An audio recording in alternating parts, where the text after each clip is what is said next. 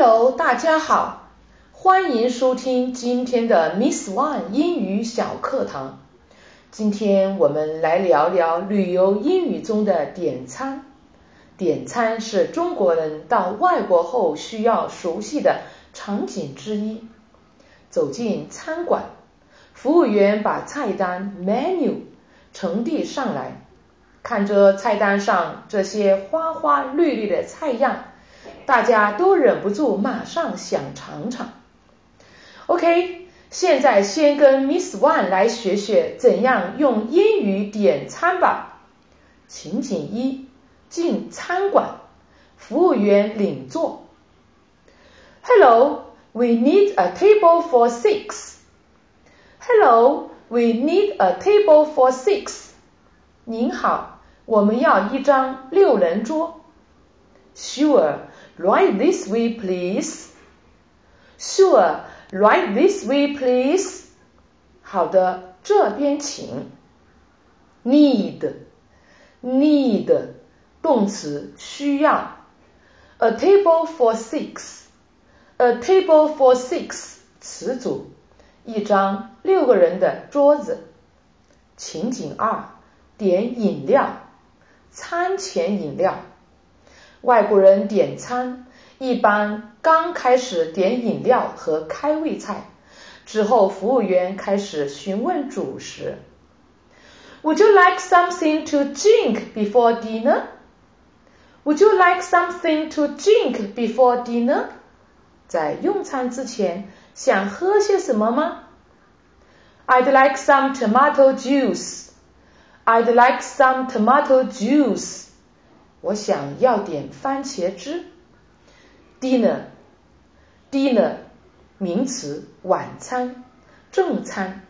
Tomato juice，tomato juice，词组，番茄汁。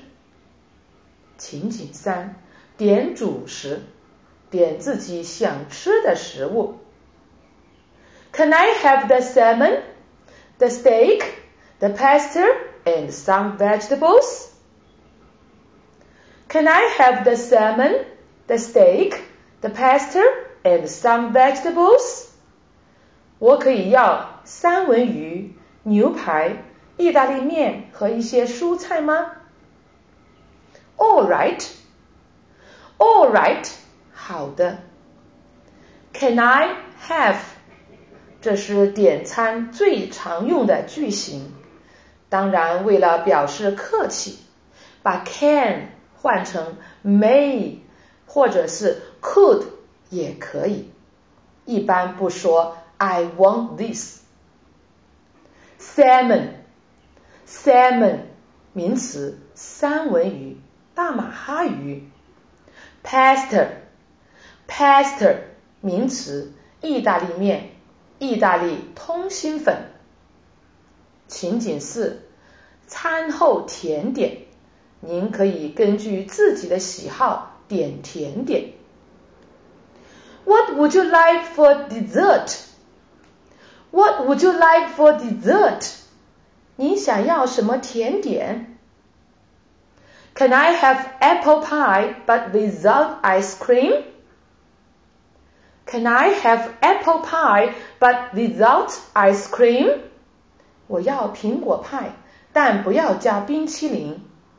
dessert，dessert，名词，餐后甜点。apple pie，apple pie，词组，苹果派，苹果馅饼。OK，今天内容就学到这里了，您学会了吗？如果您还想获得更多精彩内容，或者想跟我们有更多的互动，请关注我们的微信公众号。英语启航站，精彩学习内容每日推送。OK，that's all for today. See you next time.